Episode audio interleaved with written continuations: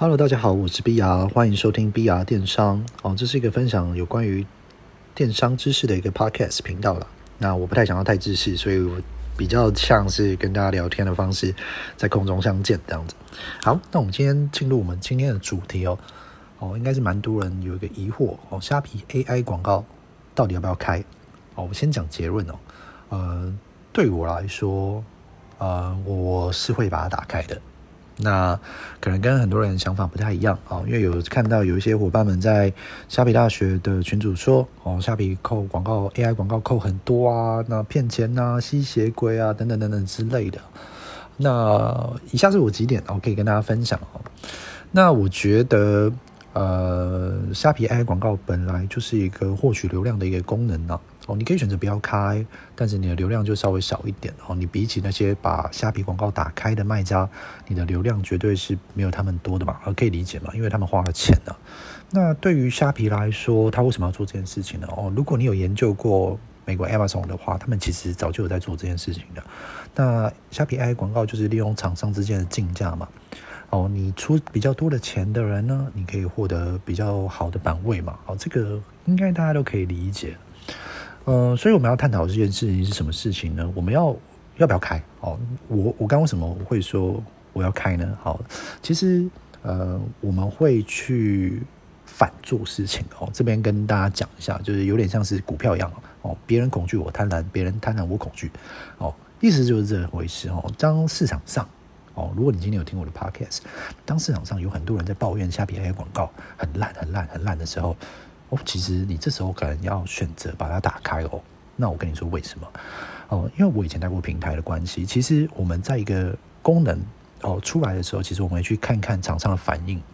那厂商有一有 complain 啊，如果很多的话，我们会去修，工程会去修嘛。但它速度可能没有那么快。但如果有一些人哦，有些卖家，你的竞争对手在一开始的时候被吓到了，对不对？他吓到他不开了，但是你把它打开，说不定你在它打开的时候，你的效益是。不错的哦，那你是不是就可以继续放？那不管在你的转换率啊、你的点击数啊、你的月销量啊等等，你都可以超越啊没有开的卖家的时候，那你就会有获利获利啦，对不对？所以，我们习惯性会反做事情。我觉得这件事情很重要，可以分享给大家。记得去反做事情。市场上的人，大部分人不想要怎么做的时候，你就去怎么做。好，再来，呃，我常常会。听到有些人说虾皮广告投放没有效这件事情，好，那我们要去思考一下虾皮 AI 广告这件事情，它的目的是什么？我们要的是什么？我们要的是有更多的流量嘛，然后有更多的转换率，我们才可以赚钱嘛。那没有效这件事情，我们可以去讨论、去思考一下这个问题哦。没有效哦，指的是什么？虾皮那虾皮导流量给你之后，客人点击了之后没有买嘛？那没有买有几个原因啊？那你有没有满足消费者？这是一个很重要的重点。第一个，你的图文有没有到位嘛？哦，你的影片有没有拍得好？哦，那你有没有吸引到消费者？好，再来，呃，你的商品力够不够强？哦，那你的竞争对手够不够够不够强？那你有没有做一些事情让消费者停留在你的页面的时候，觉得说，哎，我可以跟你买？哦，你的卖场布置，哦，整体布置架构好不好？这些都是很关键的因素。所以，如果你的虾皮 AI 广告转换率不好的时候，其实你应该要问一下你自己。为什么你的广告投放的效益不好？好，那当然也是有可能是虾皮 AI 广告它目前导的，呃，关键字等等的流量等等的，就是一些做法可能是扣的比较重。但我们还是要去思考一下这件事情，会不会在后面它可能修的比较 OK 的时候，或者是有很多的竞争对手他退场的时候，我们可以去投放看看。那这是我基本的想法，就是回应今天的主题：虾皮 AI 广告到底要不要开？我个人绝对会开的。哦，我会去看成效开。好，那我们要去评估一个成效。好，那今天下皮 AI 广告我打开的时候，我每一天基本上都会去观察观察，说我的 AI 广告的点击数量跟它的转换数，哦，O 不 OK？我承不承得住？当然，我们知道下皮呃 AI 广告下皮广告整个报表是有点快乐表啦，我觉得打个八折比较趋近真实。哦，甚至有人说打到六折。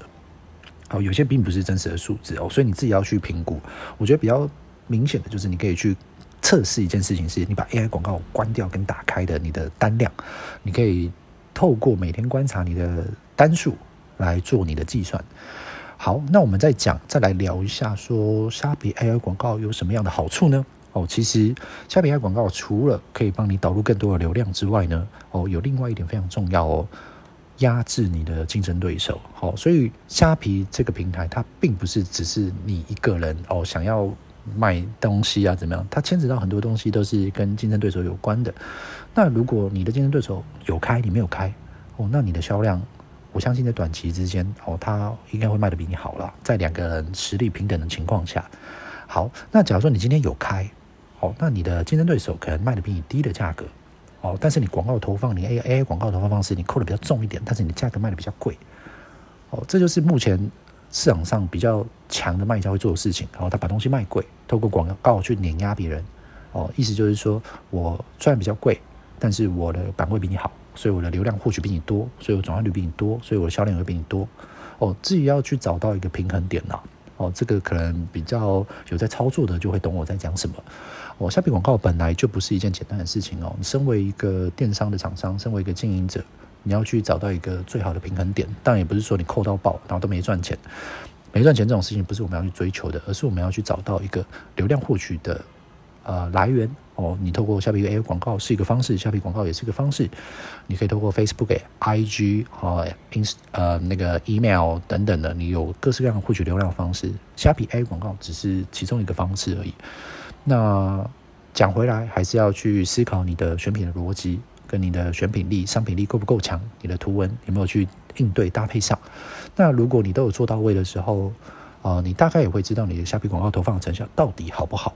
呃，有些人投放广告，它是透过凭感觉。那你凭感觉去投，你对关键字的掌握度也没有到那么高的时候，其实很容易就赔钱。